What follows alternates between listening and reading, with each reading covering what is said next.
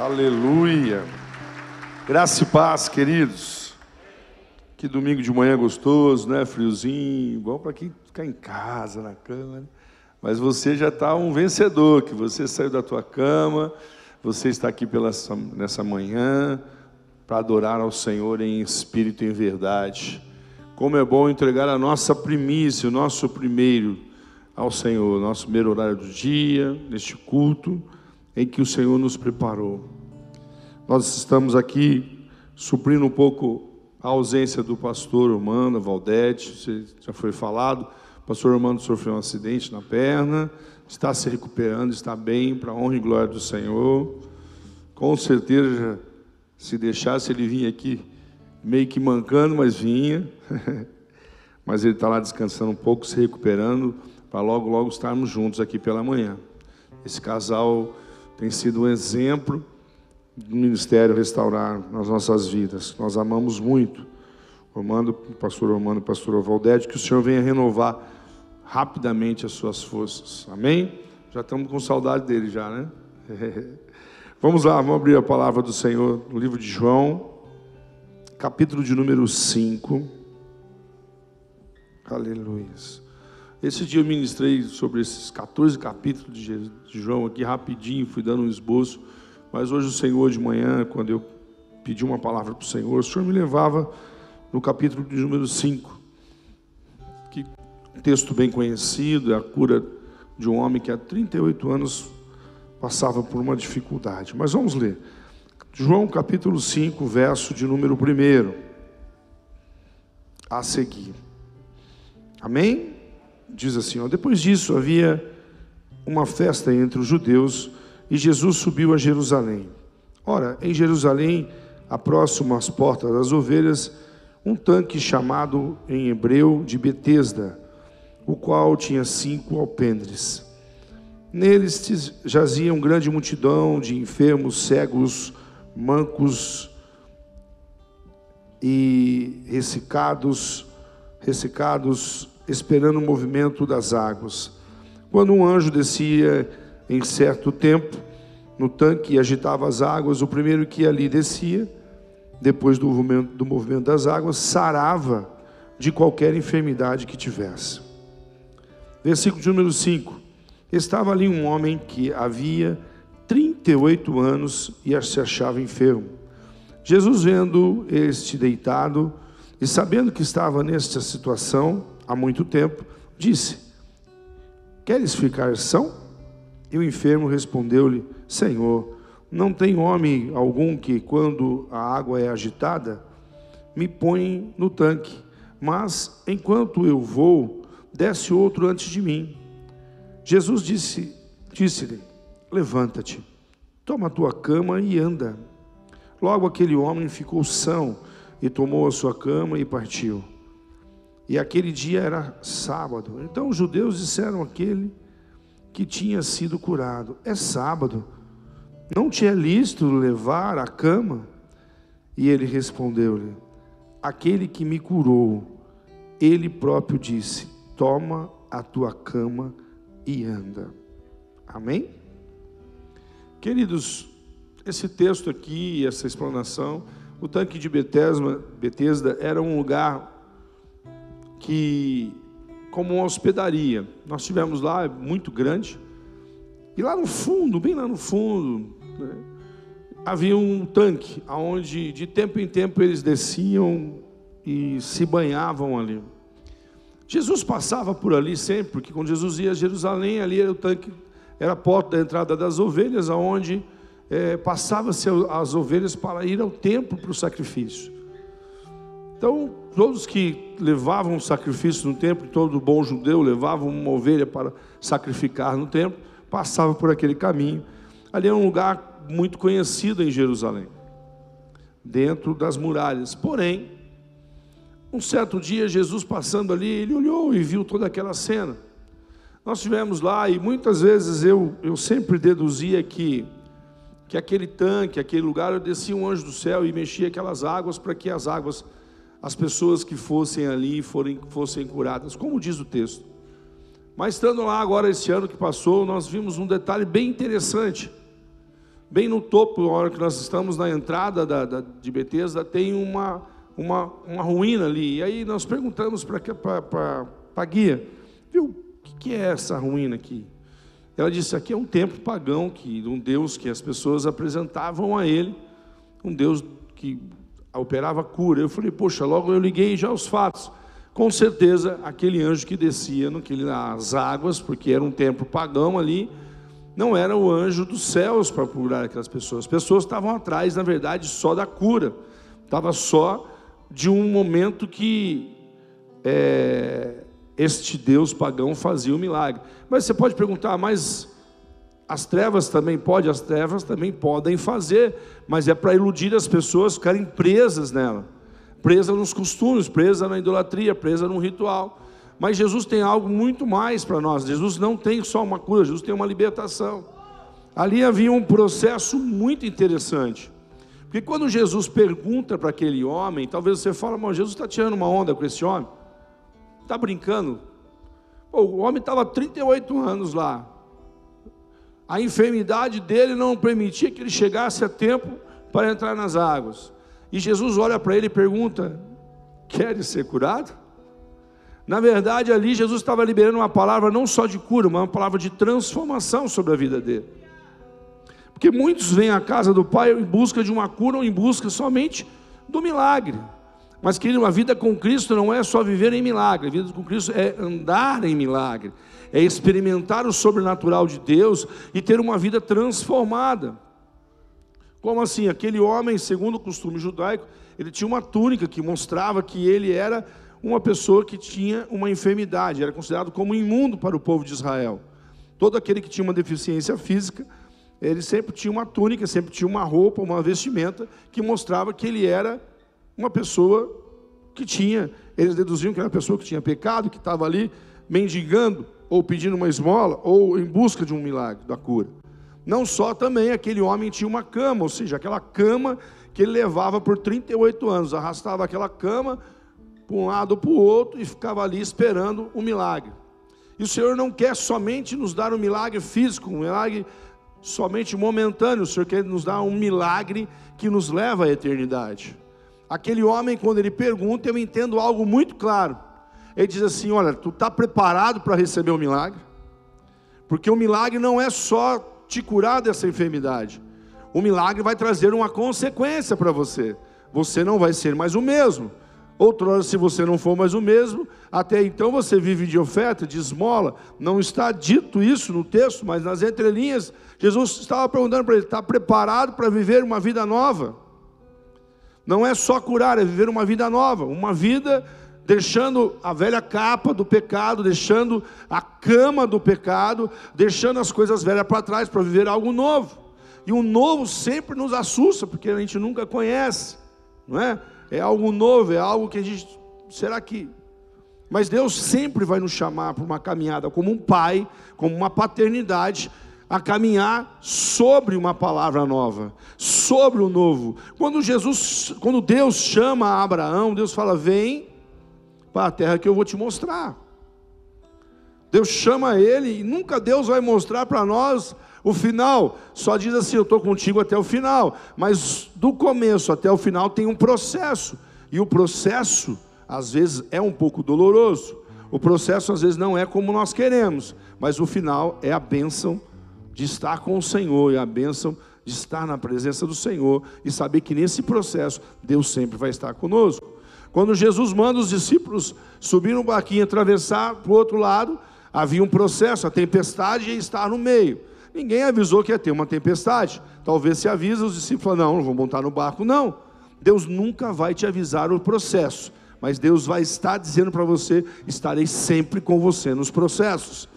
Porque o final, eu te espero do outro lado. No final, chegaremos do outro lado. Então, quando Deus pega este homem e diz assim, talvez, é, tem um pregador que diz, brinca muito com isso, ele diz assim: ah, Jesus era brincalhão. Jesus perguntou, não, Jesus não estava brincando, Jesus estava simplesmente dando uma orientação ali. Quando Jesus pergunta, ele não está brincando, ele não era brincalhão nesse ponto. Ele, Jesus era alegre, era feliz, era brincalhão, mas aqui Jesus estava dando uma direção. Tu queres ser curado? Está preparado para isso? Está preparado para viver um novo com Deus? Porque ali este homem já não ia viver mais de esmola, esse homem não ia viver mais daquele do que estava ali sustentando, ele não ia estar mais o sofrimento de estar há 38 anos impossibilitado de fazer as suas coisas. Porém, ele tinha que sair dali, ele tinha que, não sei se tinha família, poderia ter família, mas tinha que restaurar sua família, tinha que trabalhar, ele tinha que ter uma vida normal, como todo ser humano. E isso implica uma pergunta que Jesus disse para ele: está preparado? Quer ser curado? Porque a cura com Deus não é um, só um milagre físico, Entenda, quando Deus entra na minha vida e entra na sua vida, Ele não só vai curar eu e você de algo, mas Ele vai nos levar a uma transformação. Quando Deus libera algo sobre a minha vida e sobre a tua vida, não é algo parcial, não é algo pequeno, porque Deus é grande, é soberano. Então, quando Deus libera algo para a tua vida, a cura não é só no teu físico, mas é no teu emocional, é te preparando para viver uma nova história. Ali havia um Deus pagão. Talvez aquele homem estava esperando um milagre, de um Deus pagão. Nota que no texto, quando nós lemos, ele não sabe quem é Cristo. Porque quando os, os judeus perguntam, era lícito pegar, de pegar a cama de sábado e ser curado de sábado? Ele diz, não, foi ele que mandou. Ele não diz assim, ah, foi Jesus, tal, tal. Não, ele não conhecia Jesus. Ele passou a conhecer Jesus através do ato de milagre. E também, quando Jesus passou por ali e olhou ele, ele não disse, Jesus, como disse o cego, filho de Davi, não. Ele não reconheceu Jesus, ele não sabia quem era Jesus, simplesmente ele teve encontro com Jesus. Talvez você fale, mas pô, eu estou pedindo, eu conheço Jesus, estou pedindo meu milagre há tanto tempo para Jesus e o milagre não veio. E esse camarada aí estava atrás de um deuses estranhos para ser milagre e ele encontra o milagre. Eu digo para você, Deus não faz acepção de pessoas, filhos são filhos. Não queira se sentir você melhor que ninguém. Ah, eu estou indo na igreja, eu tenho um cargo, eu tenho direito de mais isso e mais aquilo. Não, querido. Somos todos filhos. O que nos gera o um milagre de nós é a nossa intimidade com Deus. Mas aquele homem não tinha intimidade, mas aquele homem tinha uma fé que buscava ali o seu milagre há 38 anos. Jesus, vendo aquela fé, diz assim: Peraí, eu vou consertar a vida desse homem. A fé dele está em coisas erradas, em busca de errado. Eu vou trazer ele à essência. Entenda uma coisa: sempre Deus vai permitir que aconteça algo em nossa vida para nos levar a Ele. Eu costumo dizer que as provas da nossa vida não são para nos matar, mas são ferramentas que Deus usa para nos fortalecer. Então está passando por luta, está passando por prova. Pastor, eu estou há tantos anos sofrendo nessa causa, na minha casa, no meu lar. Eu não sei qual é o teu problema nessa manhã, mas eu só sei que Jesus não só vai curar o teu problema, mas ele vai te levar a uma nova história. É isso que Deus tem para nós. Jesus podia dizer assim: seja curado, meu querido, levanta e anda. Não. Jesus disse: pergunta para ele: o que você quer? Queres ficar são? O enfermo respondeu: Senhor, não tem um homem. Ou seja, aquele homem estava olhando para quê? Para o físico. Algum, quando a água é mexida, é agitada, me põe lá. Enquanto eu vou tentar me descer com as minhas limitações, desce outro antes de mim. Disse Jesus: Levanta-te, toma a tua cama e anda. E logo aquele homem ficou são, tomou sua cama e partiu. Eu quero que você entenda o contexto que está dentro desse texto. Jesus foi, segundo o que nós vimos lá, lá em cima era o lugar onde eles passavam, Jesus desceu. Aquele homem devia estar bem próximo ao tanque. E é bem profundo, é alto lá, o negócio é grande havia cinco alpendres, ou seja, cinco, de, cinco fases para chegar, cinco andares. Aquele Jesus desce até lá, simplesmente para um homem que não conhecia, não adorava, um homem que foi conhecer através de um milagre. Por que Jesus escolheu aquele homem de 38 anos que estava ali? Havia um monte de coxo, um monte de pessoas ali naquele lugar. Por que Jesus foi em encontro dele? Talvez é a pergunta que você possa estar perguntando para você mesmo: por que Jesus me escolheu? Por que Jesus me escolheu? No meio de tantos, Jesus me escolheu. Entenda uma coisa nessa manhã de domingo: você está aqui porque Jesus te escolheu. Não acho que você escolheu servir Jesus, não, eu vou servir Jesus. Não, Jesus te escolheu, querido. Mas por que Ele te escolheu? Por que você? um homem com um monte de problemas, cheio de problemas, cheio de dificuldades. Por que Jesus escolheu Abraão? Abraão vinha de uma linhagem idólatra, o seu pai era fabricador, fabricava imagens. Abraão era um homem que tinha adoração a vários deuses, né? era politeísta. Depois ele vem agora e transforma esse homem em monoteísta. Só tem um Deus. Mas Deus mostra, se mostra para ele e fala assim: vem, sai da tua terra, da tua parentela, deixa tudo que você estava de errando aí, tudo que estava de errado, tudo que havia de maldição, sai e vem que vou te mostrar o lugar. Nem mostrou o lugar ainda, vai mostrar o lugar. Deus diz para ele: levanta e anda, pega a tua cama. Aquele homem tinha um futuro para frente para seguir. Eu não sei quantos anos ele tinha. Só fala que 38 anos ele estava ali. Porém, Deus estava dando o quê? Um futuro. Deus estava um, dando um direcionamento. Tendo uma coisa para vir para você, Deus te escolheu pronto. Por quê, querido? Quando você chegar na glória, você pergunta para ele, porque eu vou perguntar para ele, a primeira coisa quando eu ver Jesus, eu falo assim, viu? Por que você escolheu esse cabeçudinho aqui? Por que você escolheu esse camarada aqui? Tinha muita gente melhor. Mas Deus te escolheu porque Ele tem um propósito contigo. Grava isso na tua vida. Deus não escolhe pessoas sem propósito. Porque o nosso Deus é um Deus de propósito. Talvez você, eu não merecia, não era digno de estar aqui. Com certeza, nem eu, nem você. Mas Ele te escolheu e me escolheu. E eu aprendi uma coisa: andar, ler na Bíblia e andar com Deus. Deus não escolhe os melhores, Deus escolhe os piores. Portanto, eu e você era o pior. Mas quando nós vamos em Cristo, Deus muda a nossa história. Não somos mais o pior, porque quando Deus escolhe Davi, Davi era o mais significante, era um menino pequenino. Deus transforma ele num grande rei, o maior rei que Israel teve até hoje. Quando Deus chama Abraão, Abraão era um cara que estava, era idólatra, era um cara que não conhecia Deus, mas de repente Deus chama ele pai de multidões, o homem da fé. O homem que foi o primeiro a colocar adoração ao único só Deus. Ou seja, quando Deus encontra comigo, com você, Ele gera um milagre, Ele não só gera um milagre, Ele transforma a nossa vida. Entenda que você veio aqui nessa manhã, talvez em busca de um milagre, mas Deus não quer só te dar um milagre. Talvez Deus te dê um milagre, você vai virar as costas e vai embora. Mas não, Jesus quer trazer a mim e você nesta manhã, não somente dar um milagre para mim, mas Ele quer transformar a minha história e mudar o meu destino. Eu sempre digo: três decisões definem destinos. A decisão não foi daquele homem, algumas decisões nossas vão, de, vão direcionar o nosso destino, vão definir o nosso destino. Porém, nesta manhã, talvez você não venha em busca até de um milagre, eu vim para ouvir uma palavra. Deus, eu só, só o Senhor sabe como que está a minha vida, a minha casa. Há tanto tempo eu estou passando por isso. Talvez você até já se esqueceu de continuar pedindo. Mas escuta uma coisa: Deus não esquece de você. Deus não esquece da tua vida e da tua história. Se você está aqui hoje nessa manhã, eu não sei quanto tempo está a luta, não sei quanto tempo está o sofrimento, não sei quanto tempo está a angústia, mas pode ter certeza, quando Jesus aponta, ele paga a conta. Eu sempre digo isso. Quando Deus aponta para você, ele faz um milagre, ele transforma. Aquele homem não conhecia, como eu digo, aquele homem não sabia quem Jesus era, mas ele teve um encontro que transformou. Jesus para ele, vem, viu? Levanta aí. Ele podia largar a cama para trás, largar tudo para trás. Jesus, não, não. Pega a tua cama e vai. Quando eu entendo que ele pega a cama, eu entendo algo muito rico aí.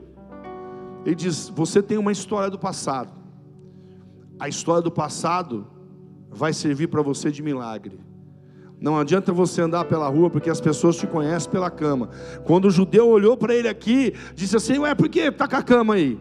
Não é lícito, não sabe você carregar a sua cama para cima e para baixo. A cama era um sinal de pecado. A cama era um sinal do que? De ele estar preso naquilo, de ele estar amarrado naquilo. A cama era um sinal que ele não podia fazer mais nada. Mas de repente Jesus fala assim: pode pegar a tua cama e mostrar para todo mundo que você teve um encontro com Deus genuíno. Eu quero dizer para você nessa manhã de domingo Deus me trouxe aqui, te trouxe aqui, para mudar não só aquilo que você precisa, mas mudar toda uma história daqui para frente. Para algumas pessoas que entraram aqui nesta manhã, A tua história, se você entregar o teu coração totalmente a Ele, nunca mais será a mesma.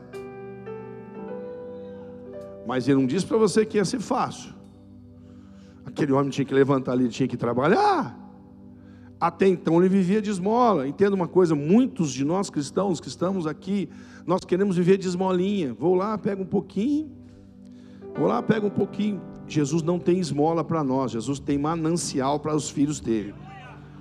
Jesus não tem pouca coisa, Deus tem coisas grandes porque filho é para sentar à mesa do rei, é para comer com o rei, filho é para comer das iguarias do rei. Ou seja, se eu e você estamos vendo de migalhinha, Deus fala para você: pega a sua cama do pecado, a tua túnica do pecado, olha para ela e diz assim: agora não vai ser mais pecado, agora vai ser o palco do meu milagre.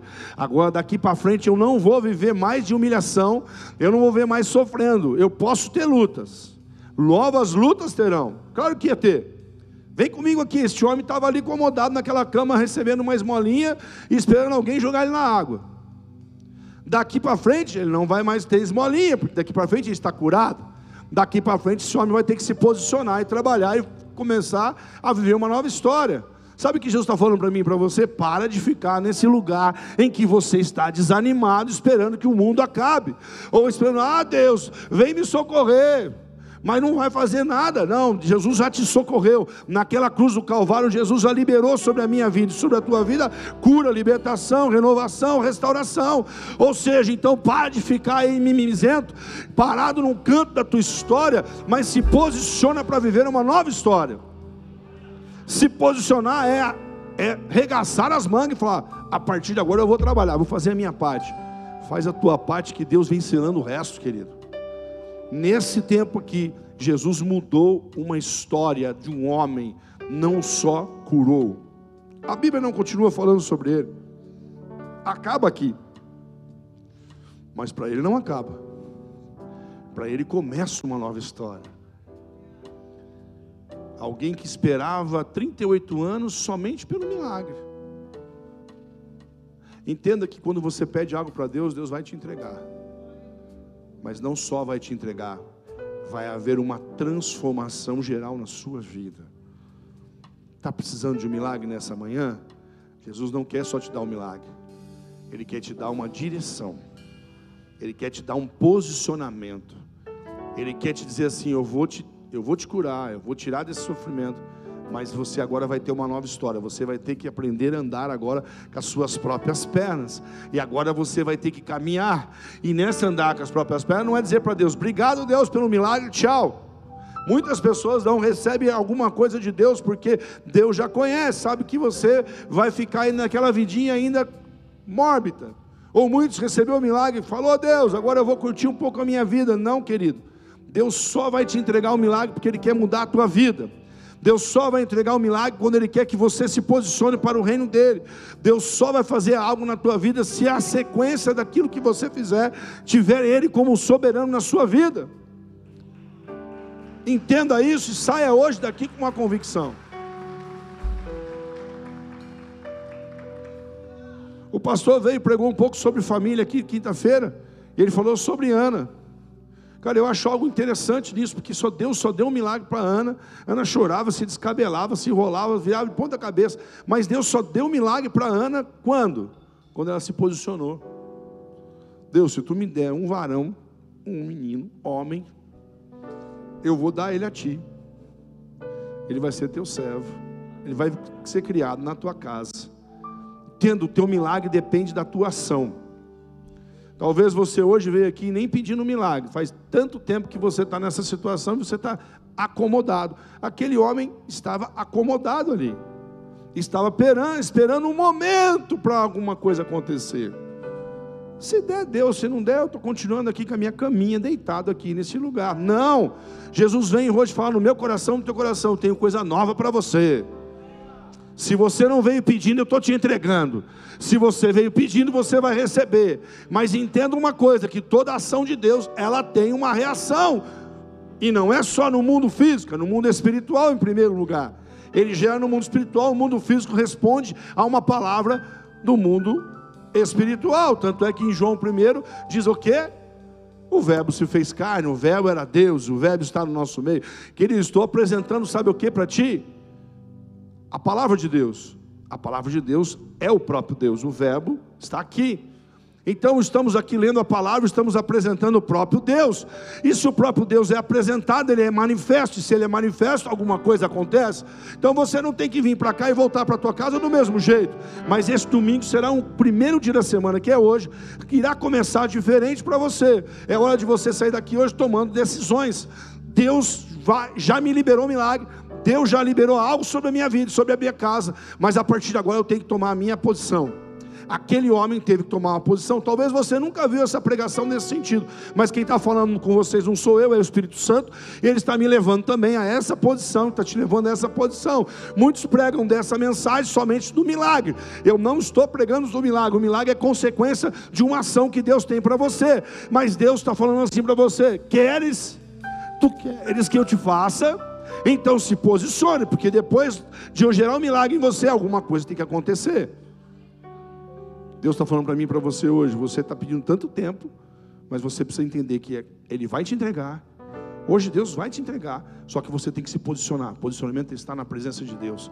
Posicionamento é estar buscando a Deus. Não é só o milagre. Deus quer fazer uma trajetória com você. Deus não me chamou para fazer milagre. Jesus não veio para fazer milagre na terra. Ô pastor, não fala essa besteira. Jesus só fez milagre. Não, não, ele não veio para fazer milagre. Milagre era uma consequência de andar com Ele. Jesus veio aqui para pregar a Sua palavra. Jesus veio para falar que Ele era o Verbo, Ele era o próprio Deus. Ele, quem olhar para Ele, quem vir a Ele, o resto vai acontecer. Jesus não veio para fazer milagre, Ele veio para anunciar as boas novas. Jesus veio para dizer que Ele é o caminho, a verdade e a vida. Jesus veio para dizer que Ele é o próprio Deus e o Deus é Ele e Ele está em Deus. Jesus veio para dizer que aquele que crê em mim, mesmo que tenha morto, viverá.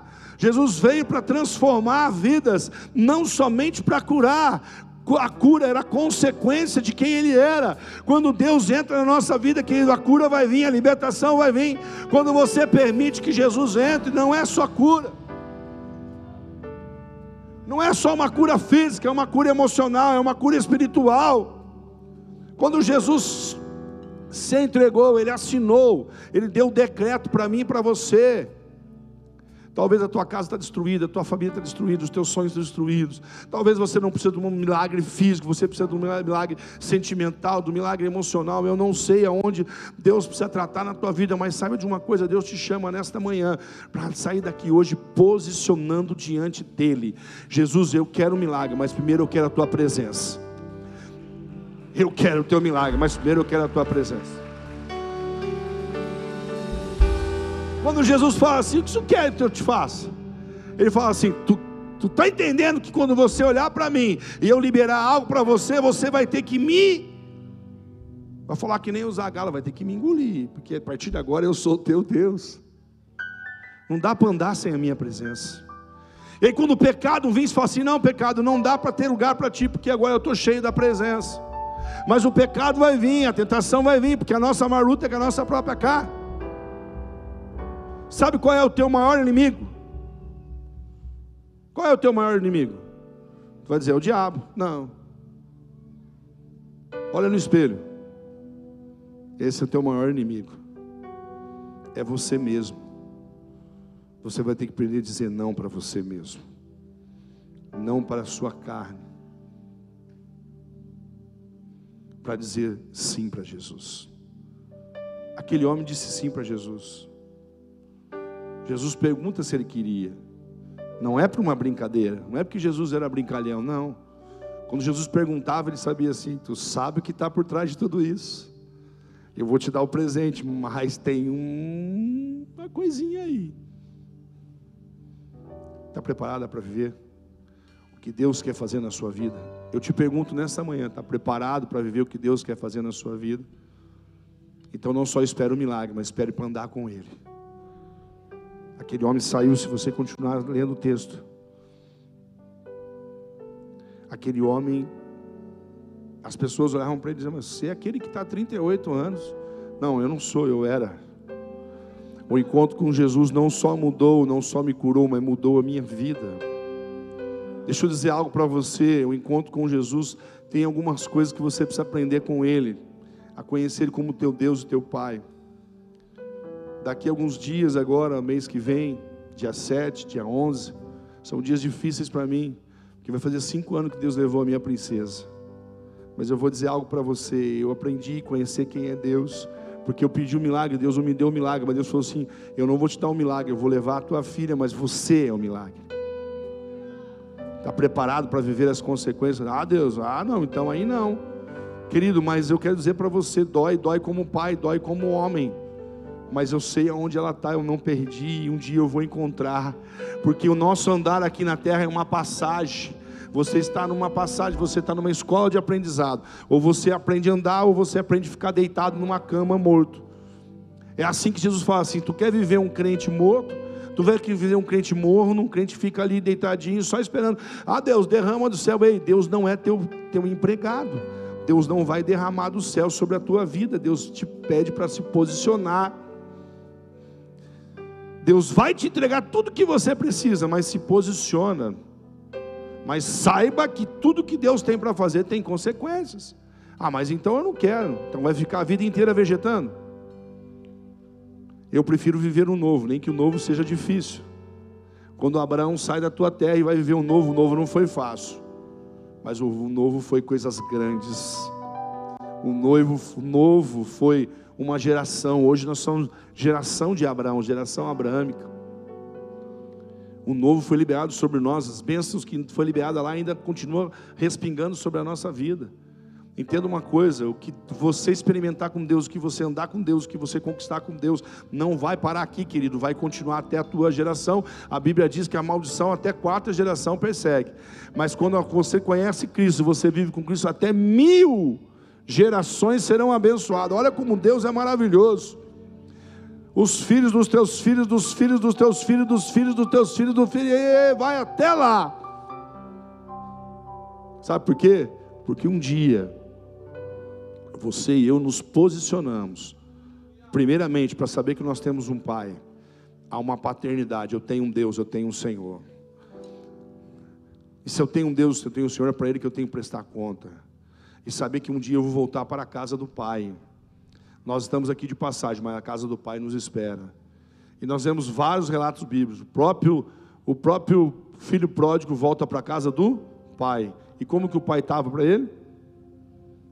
Esperando de braços abertos. O meu Pai, o teu Pai está te esperando de braços abertos. Eu não sei quanto tempo eu vou viver aqui, mas o tempo que eu vivi aqui eu quero ser diferente.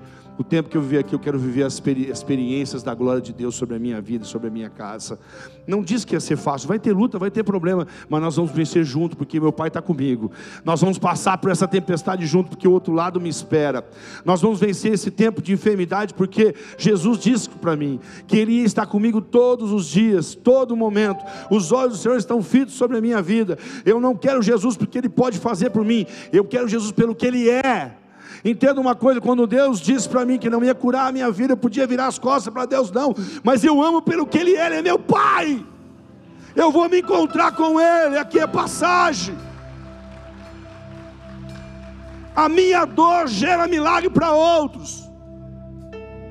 Quando Ele me chamou, Ele não disse que ia ser fácil mas ele diz que com ele todas as coisas, nele eu seria mais que vencedor. Então, se eu sou mais que vencedor, entenda, tem um mais.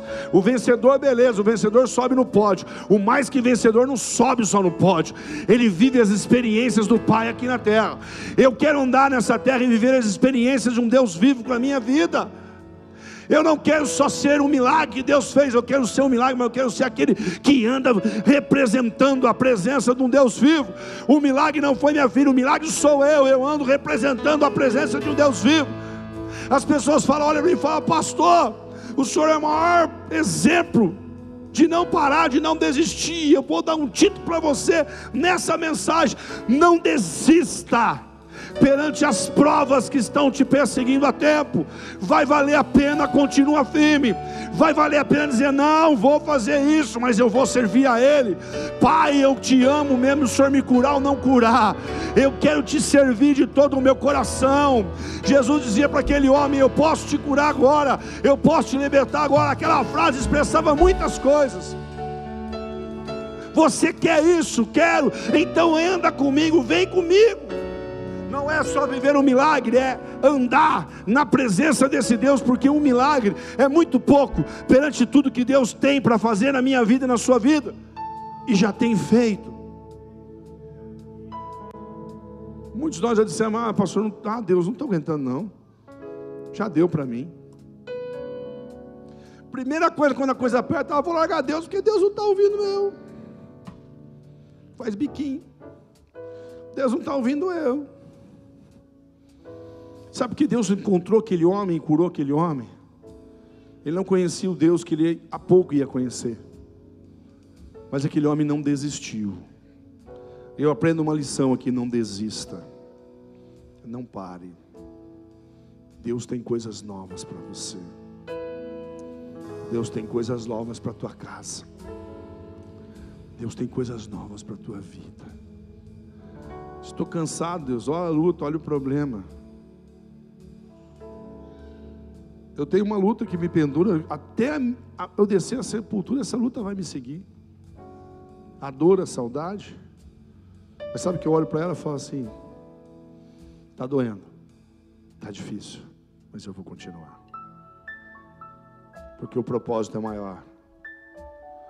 O propósito é maior que a causa. O propósito é maior do que você. Eu vou continuando porque eu sei quem é o meu Pai, quem é o meu Senhor. E nessa manhã, Jesus te chama para viver um novo. Ele quer mudar tudo na tua vida. Ele quer mudar todo esse problema. Mas coloque ele no lugar que é dele. Porque enquanto você talvez fala, não está acontecendo, não aconteceu, eu estou cansado, eu vou desistir, você se afasta de Deus. Quando você diz, Deus, se o Senhor fizer, fez, se não fizer, não fez, eu estou contigo, tá? Eu já pedi, eu já orei, agora eu só estou esperando. Se o Senhor não fizer, não tem problema não. Mas eu vou continuar te adorando, te amando. Se eu tiver que ir desse jeito para a sepultura, eu vou, mas eu vou continuar te adorando. Esse é o segredo. Adorar a Ele adorar a Ele em tempos difíceis, adorar a Ele, mesmo que não pareça de jeito, adorar a Ele mesmo que não tenha condição. Ele é Deus se não fizer, Ele é Deus se a porta abrir, Ele é Deus, mas se fechar, continua sendo Deus se a doença vier. Ele é Deus, se curado eu for. Ele é Deus, se tudo der certo. Ele é Deus, mas se não der, continua sendo Deus. Não adoro pelo que Ele faz. Diz isso pra ele. Eu adoro pelo que Ele é. Haja o que houver, sempre ser a Deus.